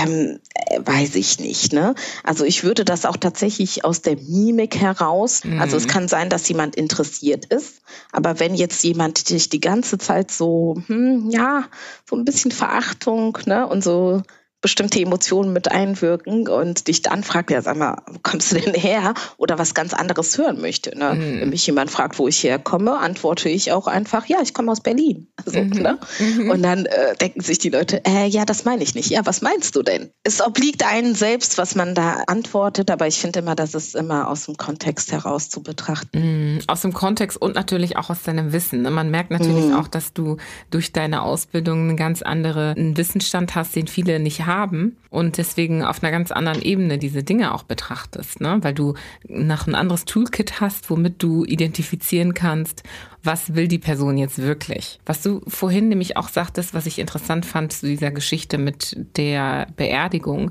war, dass wichtig war, diese Situation, die so außergewöhnlich war, fandest du wichtig, weil sie dir gezeigt hat, dass es wichtig ist, diese Fragen zu stellen und wirklich diese Entscheidungen zu treffen. Wie will ich jetzt gerade mit dieser Situation umgehen? Würdest du also mhm. sagen, dass Krisen, solche Krisen, es war ja auch eine Art Krisensituation, dass die gut sind, dass wir durch solche Dinge gehen sollten, damit wir lernen, solche Entscheidungen zu treffen und auch die Wichtigkeit solcher Entscheidungen zu sehen? Mhm. Naja, ich sag mal, man sollte sie jetzt nicht bewusst suchen, aber in der Umwelt, in der wir leben oder als schwarze Person in einer weißen Mehrheitsgesellschaft kommen solche Situationen häufiger vor, als man glaubt tatsächlich. Mhm. Ja, da würde ich wirklich meinen, dass man sich für einen kurzen Augenblick die Frage stellt, lasse ich das jetzt, was im Außen passiert, lasse ich es zu, dass es mich angreift oder bin ich Herr meiner selbst und kann darauf reagieren? Mhm. und quasi ne, die Verantwortung für meine Emotionen, für meine Gefühle übernehmen und mich nicht von dem Außen steuern zu lassen. Ja. Mhm. Das sind eigentlich die, die Fragen, diese Blitzfragen, die ja in solchen Situationen, die man sich selber stellen kann. Und dann kann man ja auch entscheiden ich finde auch, Julie, weißt du, oft werden ja so Emotionen, ne? also zum Beispiel Ärger. Ne, das wird ja immer so negativ bewertet. Ne? Mhm. Emotionen lassen sich gar nicht unbedingt als negativ oder positiv bewerten. Ich meine, die sind immer dazu da, irgendein Bedürfnis zu erfüllen. Ich meine, mit Ärger kannst du natürlich etwas zerstören. Du kannst aber auch, das kann natürlich ein Antreiber oder ein Motivator sein, ja, mhm. bestimmte Dinge zu erreichen. Ja, ja? oder zu verändern. Wenn, oder zu verändern, ne? Zum mhm. Beispiel, ja, mhm. wie der Podcast hier zum Beispiel, mhm. ja, genau. Deshalb müssen wir gar nicht unbedingt immer in die Bewertung gehen, aber mhm. man sollte so Verantwortung für seine, ja, für die eigene Emotionen übernehmen, ja. Mhm. Genau, und das, äh, das kann man dadurch ja durchaus machen. Ja. Hm. Also man sollte Verantwortung für die eigenen Emotionen übernehmen. Hört sich schon fast an wie eine Revolution heutzutage, das zu sagen. Ich meine, das entspricht ja nicht, lasse ihn freien Lauf, oder? Ist ja nicht das Gleiche wie das. Nee, nee, nee, absolut nicht. Also es heißt nicht, lasse deinen Emotionen freien Lauf, ne? Verantwortung übernehmen bedeutet ja auch das Bewusstsein zu erlangen, diese auch erstmal wahrzunehmen und zu überlegen mit der Verantwortung, sind die zielführend in dem mhm. Moment? Ist mein Verhalten zielführend und angemessen oder habe ich überhaupt genug Informationen? Ne? Das Problem ist auch wirklich, oder die Herausforderung, sagen wir mal so, die Herausforderung ist ja auch, dass wir Menschen, wir sind ja nicht alleine. Ja, wir reagieren. Es ist immer ein Austausch. Wir reagieren mhm. auf unsere Umwelt und die reagiert auch auf uns. Ja, man ist immer im Einklang oder beziehungsweise im Austausch. Ne? Und da ist es einfach nochmal ganz wichtig zu gucken, ist das alles zielführend? Ich meine, die Emotionen dürfen da sein. Man muss auch seine Emotionen nicht immer offenbaren. Weißt du, in bestimmten Kreisen, wo es vielleicht gefährlich sein könnte, wäre es unklug, die Emotionen zu offenbaren. Ne? Mhm. Deswegen sage ich ja, mit einer bestimmten Verantwortung an die Sache ranzugehen, ist das sehr hilfreich. Mhm. Einer bestimmten Verantwortung und äh, das bedeutet dann eben auch, so wie ich es verstehe, nicht aus einer Verletzung oder einem Trauma heraus. Ja, dass man genau eben nur weil man vielleicht, das heißt nur weil, aber ne, mhm. weil man vielleicht gewisse negative Erfahrungen gesammelt hat, jetzt zu sagen, so, jetzt reicht's mir und mhm. ab jetzt mache ich immer nur alles so und so oder lass meine Gefühle mhm. halt einfach immer raus, weil ich die immer unterbunden habe und so weiter und so fort. Aber du sagst, nein, es geht nicht darum, zu sagen, unterbinde sie weiter, auch nicht zu sagen, lass sie jetzt einfach alle raus, sondern bewusst zu selektieren, wann lasse ich sie raus, in welcher Art und Weise und warum. Ich meine, Rassismus ist total triggernd. Ne? Rassismus ist etwas, was uns total wütend machen kann, was uns total traurig machen kann, auch und alle möglichen Emotionen heraufbeschwört, die extrem sind und auch zu Recht. Aber auch da ist ja wichtig, wirklich zu verstehen, was wollen wir denn? am Ende des Tages? Wollen mhm, wir, ja. dass es aufhört? Ja klar, wollen wir das. Mhm. Und wie können wir konstruktiv dahin arbeiten, dass das aufhört? Und vielleicht ist so ein einfach rauslassen nicht der beste Weg. Mhm. Ja, ja. Ja, spannend. Es ist so spannend, von jemandem zu hören, der das beruflich, wissenschaftlich hinterfragt hat, bearbeitet hat. Ich gehe durchs Leben und denke mir, ja, ich denke schon, dass ich schon eine gute Menschenkenntnis habe und irgendwie einschätzen kann, wie Menschen denken, basierend auf ihrer Verbalkommunikation. Aber es ist ja nochmal eine ganz andere Ebene, das studiert zu haben, um damit dann durchs Leben zu gehen. Ich, ich kann das total verstehen, dass dir das so viel mehr Freiheit und Sicherheit auch gegeben hat. Ja. Wie ja. kann man da denn hinkommen, wenn man daran interessiert ist? Ja, das muss man tatsächlich regelmäßig trainieren. Ja, hm. also es geht wirklich um das regelmäßige Trainieren und es gibt ja auch schon Sachen, die man ja für sich selbst so ein bisschen üben kann, dass man guckt, wie genau kann ich denn eigentlich meine Emotionen beschreiben? Ja, also wenn ich jetzt nur nur Wut, Ärger, ne? Ist man verärgert oder ist man total angepisst? Also das sind Unterschiede. Ne? Mhm. Ne? Aber wenn man das noch nicht mal verbalisieren kann, ist es natürlich schwer, da die Genauigkeit zu treffen. Ne? Okay. Das kann man ja für sich auch so als Übung mal mitnehmen, ja. Okay. Ja. Also mal zu überlegen, was ist das Vokabular? Was notwendig genau, ist, um zu genau. beschreiben, was ich genau fühle. Ja, ja, ja. Das habe ich ja auch zum Beispiel in, in meiner Muttersprache. Auf Kinyarwanda gibt es ja verschiedene Beschreibungen von emotionalen Statusen, ne, sage ich mhm. jetzt mal, die es aber ins Deutsche übersetzt gar nicht gibt. Ne? Mhm. Das gibt es ja in ganz vielen Sprachen tatsächlich. Ja. Ne? Dass Leute dann aus einem anderen Kulturraum da sitzen und sagen, ja, das ist so, das ist das und das, aber das gibt es im Deutschen gar nicht. Das ja. ist eine Mischung aus Wut und Verletztsein. Aber es gibt, es gibt dieses Wort auf Deutsch ja. gar nicht. Ne?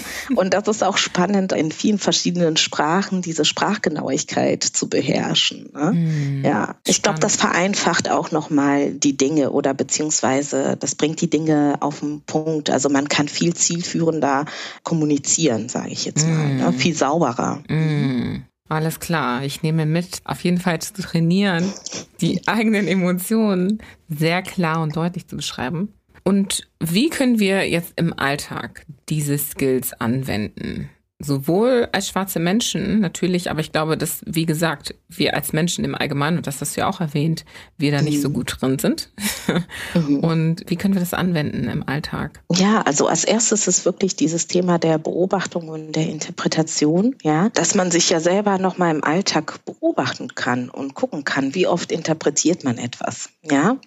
Und wenn man erstmal versucht, nur auf die reine Beobachtung zu gehen, ne? wie das für einen wirkt. Ja, also wie wirkt das tatsächlich, wenn wir ohne die Interpretation der Situation, der Dinge, ne? man ist ja nur in dem Bewerten, in dem Modus bewerten, bewertet werden ne? Mhm. und so weiter und so fort. Wenn wir das mal weglassen und einfach mal in die reine Beobachtung gehen ja. und dann auch noch mal so zielorientiert, zielführend kommuniziert. Ne? Das verändert so viel, Julie. Mhm. Ja, also für schwarze Menschen auch, sowohl als auch für alle Menschen. Ja, also jetzt nicht nur auf die schwarze Community bezogen, sondern für alle Menschen. Das erleichtert so viel in der Kommunikation mhm. und auch in das äh, Miteinander, Miteinander leben. Okay. Ja, das Beispiel, das du mit deiner Kollegin hattest, ist ja auch etwas, woran man sich ranhängen kann, sozusagen, ne? um zu verstehen, okay, es ist ja doch wirklich Mhm. Mhm. möglich, auf jemanden ja. zuzugehen, ohne sie zu bewerten und trotzdem genau. kommunizierend, was man beobachtet hat. Ja, früher, als ich das ja noch nicht so wusste, dieses ganze Thema der Mimikresonanz, der Emotionen, habe ich ja ganz viel aus Intuition gemacht. Ne? Mhm. Also ich habe immer gedacht, oh, ich finde die Person sympathisch oder eher unsympathisch und dachte, dass, ach, intuitiv weiß ich das. Ne? Und habe mhm. das alles abgetan mit dem Thema Intuition. Was ich aber jetzt natürlich ein ganz großer Teil von dieser Intuition, ja, den kann ich natürlich jetzt auch wissenschaftlich belegen oder beziehungsweise ich weiß dann genau, was es ist, ja. Mhm. Also es ist natürlich gibt es auch diesen Part der Intuition und den sollte man sich auch nie verwehren. Aber es gibt ganz bestimmte ja, Prozesse, die ganz klar sind, die unter äh, Intuition klassifiziert werden, aber tatsächlich gar keine Intuition sind. Ne? Mhm. Ja. Mhm. Genau. Also das hat mir zum Beispiel persönlich auch nochmal geholfen, dass ich jetzt die Dinge klarer benennen kann oder hinterfragen kann. Ne? Mhm. Ne? Es ist ja natürlich auch so, dass nur weil ich etwas gesehen oder beobachtet habe, ne, ich kann mir die Frage stellen, ist es für mein Gegenüber unangenehm? Ja, muss sich das überhaupt offenbaren? Nein, hm. man kann auch einfach das gesehen haben ne, und sich dann quasi zurücklehnen. Ne?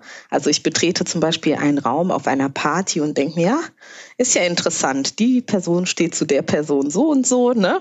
Oder bestimmt hatten die mal was miteinander, so wie die sich den ganzen Abend angucken. Aber ich denke mir, naja, gut, geht mich eigentlich gar nichts an und dann passt es. Ne? Mhm. Also genau, also das Thema Intuition und klare Benennung von Emotionen, Gefühle. Okay, ich nehme da als ganz großes Stichwort Klarheit raus und Frieden auch irgendwo, ja, weil man eben Klarheit bekommt über sich selbst, über den das Gegenüber. Super, super schön. Und ich glaube, gerade im Kontext von Rassismus sind das doch Dinge, nach denen wir uns so sehr sehen. Mhm. Klarheit ja, ja. und Frieden im Herzen zu haben. Also vielen Dank für diese Finde ich ja auch sehr gerne. so, Ariane, wir sind ja jetzt am Ende angekommen. Yes. Und du hast es eben kurz gesagt, sogar schon, Blitzfragen. Das sind aber jetzt andere, die ich dir stellen werde. ja. Steigen wir doch mal ein. Sehen oder fühlen? Fühlen. Unterbrechen oder zurückhalten? Zurückhalten. Als letztes oder als erstes? Als erstes. Führen oder lenken? Führen. Weich oder hart? Weich. Afrikanerin oder Deutsche? Afrikanerin, Julie, mit Stolz. danke, danke, danke, Ariane. Ach, es waren so tolle Learnings, sehr, sehr einzigartige Learnings auch und super, super hilfreich.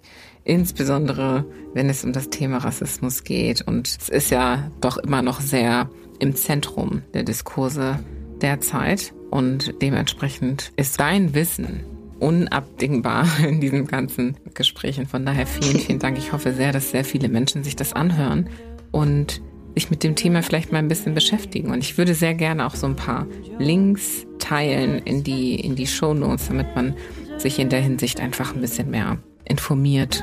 Ja, sehr gerne, Julie. Cool. Ich danke dir. Vielen Dank. Du kannst ab morgen beginnen mit den Übungen. Und genau, ja. hoffentlich ohne Wertung erstmal nur zu beobachten, wer mhm. da so deine Wege kreuzt. Mhm. Und ja, viel Vergnügen damit. Ja, vielen Dank. Ich werde berichten. Sehr schön. Förderliche und nicht so förderliche Tendenzen haben wir Menschen alle inne. Die Kunst ist, diese Tendenzen mit Verantwortung zu navigieren und zu nutzen, so dass sie zielführend sind. Das empfiehlt uns Ariane. Was geht euch durch den Kopf, wenn ihr andere Menschen anseht oder auch beobachtet? Wie schnell geht Beobachtung und Aufnahme von Informationen in Interpretationen über? Wir haben bestimmt mal hier und da von emotionaler Intelligenz gehört, doch wie sieht diese in echt aus? so richtig im Alltag angewendet. Tatsache ist, wir können sie alle trainieren und sollten das vielleicht auch, wenn uns Klarheit und innerer Frieden wichtig ist. In diesem Sinne, schaut euch gern die weiteren Ressourcen in den Show Notes an und bis zum nächsten Mal bei Afrikaner.